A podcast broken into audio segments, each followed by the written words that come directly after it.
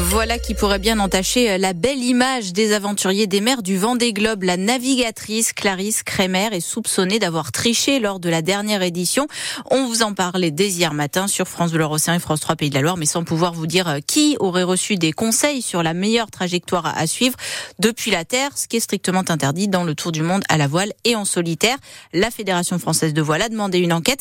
Et donc, Jérôme Val, ce matin, vous pouvez nous en dire plus. Cette affaire est partie de l'envoi d'un mail anonyme à destination de la fédération et de quelques skippers. Dans ce message, des captures d'écran que nous avons pu consulter, une conversation sur WhatsApp sur le cap à suivre entre le concurrent qui est en mer et qui approche du Cap Horn et un autre marin qui lui se trouve à terre, des échanges sur la météo et la meilleure route à suivre. Or, le vent des globes est un tour du monde sans assistance. C'est dans son titre, c'est-à-dire que les navigateurs doivent se débrouiller tout seuls sur leur bateau pour faire leur propre météo à l'aide de logiciels et décider de leur trajectoire. Alors si cet échange est avéré, c'est donc une triche. Elle concerne deux marins qui s'apprêtent à prendre le départ de la prochaine édition du Vendée Globe à la fin de l'année.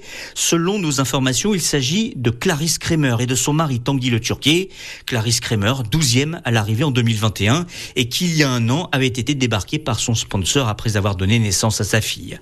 La Fédération française a donc désigné un nouveau jury pour instruire le dossier et en fonction des résultats pourrait prendre des mesures disciplinaires. Puisque pour l'instant, il ne s'agit que de soupçons de triche après l'envoi d'un mail anonyme.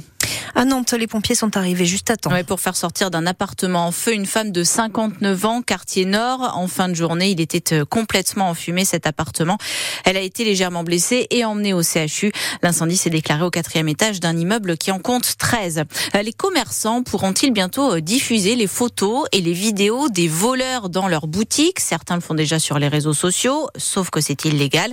Mais une proposition de loi vient d'être déposée à l'Assemblée nationale pour changer ça et donc autoriser les commerçants à montrer les visages de ceux qui les volent, Laurent Kramer. C'est un collectif de commerçants qui militent pour légaliser cette pratique. Déposer plainte ne servirait plus à rien. Voilà pourquoi nous publions les visages de ceux qui nous ont volés, explique Jérôme Jean à l'origine du collectif Ralvol. Aujourd'hui, vous avez déjà des milliers de commerçants français qui font ce que moi j'avais fait, qui affichent le visage des voleurs sur la vitrine, à l'entrée du magasin, qui de toute façon n'auraient pas été condamnés par la justice, qui ne pourront pas être arrêtés par la police faute de moyens. Aujourd'hui, la grande majorité des vols et des plaintes sont classés sans suite. Alors qu'est-ce qu'ils doivent faire, ces commerçants? Publier des photos sur les réseaux sociaux permettrait de dissuader les voleurs et même de retrouver parfois leur identité, assure le collectif. Le député de l'Ain d'hiver droite, Romain Daubier, souhaite donc changer la loi et rendre légales ces publications. Il ne s'agit pas de mettre en place une justice privée, il ne s'agit pas de substituer les réseaux sociaux aux tribunaux ou aux forces de l'ordre. Ma proposition de loi est mesurée, modérée je ne reviens pas sur les grands principes de droit à l'image.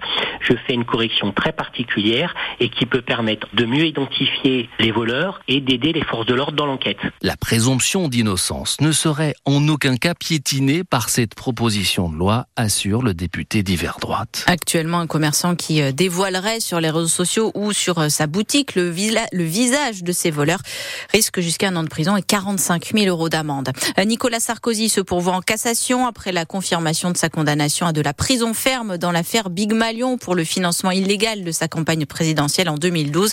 Condamnation à six mois ferme, une peine aménageable plus six mois avec sursis. Édouard Philippe, lui, se prépare pour la présidentielle 2027. C'est ce qu'il a confié à nos collègues de France Bleu Mayenne ce matin. L'ancien Premier ministre, ceci dit, pas encore candidat, mais qui compte parmi ses soutiens depuis quelques jours la présidente des Pays de la Loire, Christelle Morancé, qui rejoint son parti Horizon après avoir lancé sa carrière en politique chez les Républicains. Il est 8h34 et seulement la moitié des TGV circuleront à partir de ce soir et pendant tout le week-end. Notamment en ce qui nous concerne pour aller et revenir de Paris. C'est la conséquence de la grève des contrôleurs pour de meilleurs salaires. Même chose pour les Ouigo et les intercités. Là aussi, un sur deux rouleront. La SNCF assure qu'elle a tout fait pour maintenir le maximum de trains, mais en donnant la priorité aux vacances au ski et en particulier vers les Alpes. Les salariés des 26 magasins Galerie Lafayette détenus par Michel Ohaillon, dont celui de La Roche-sur-Yon, vont encore devoir patienter avant d'être fixés sur leur sort. Le tribunal de commerce de Bordeaux devrait examiner leur situation hier. C'est reporté à mercredi prochain parce que les négociations se poursuivent avec les créanciers.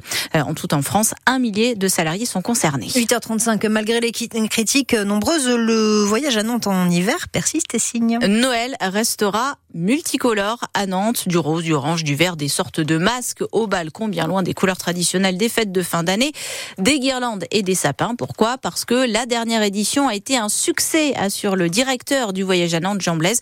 Et voilà ce qu'il répond à ceux qui détestent. Il faut qu'on soit créatif, il faut qu'on cherche. On va pas euh, l'année prochaine euh, revenir aux guirlandes de Noël traditionnelles, ça c'est clair et net. D'abord, c'est pas notre savoir-faire hein, et c'est pas notre mission.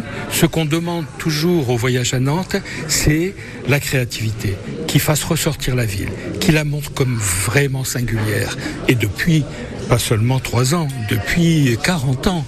Et donc il faut poursuivre sur ce chemin, mais toujours écouter, toujours écouter et tenir compte de nos propres expériences. Donc vous allez écouter les critiques Mais je les écoute sans cesse, les critiques. L'année dernière, j'avais écouté les critiques, hein, et on a amplifié cette année. Des gens sont venus me voir cette année pour me dire, l'année dernière, j'étais pas contente. Cette année, c'était super. Ben voilà, hein, on a aussi euh, des critiques très très positives. Et le voyage à Nantes devrait s'étendre pour sa prochaine édition, voyage à Nantes en hiver, euh, donc à la fin de l'année, avec davantage d'œuvres, notamment cours des 50 otages et, sur l'île Fédot. Euh, le foot, c'est bien parti pour le PSG en huitième de finale de la Ligue des Champions. Les Parisiens ont battu les Espagnols de la Real Sociedad 2-0 au Parc des Princes pour le match aller.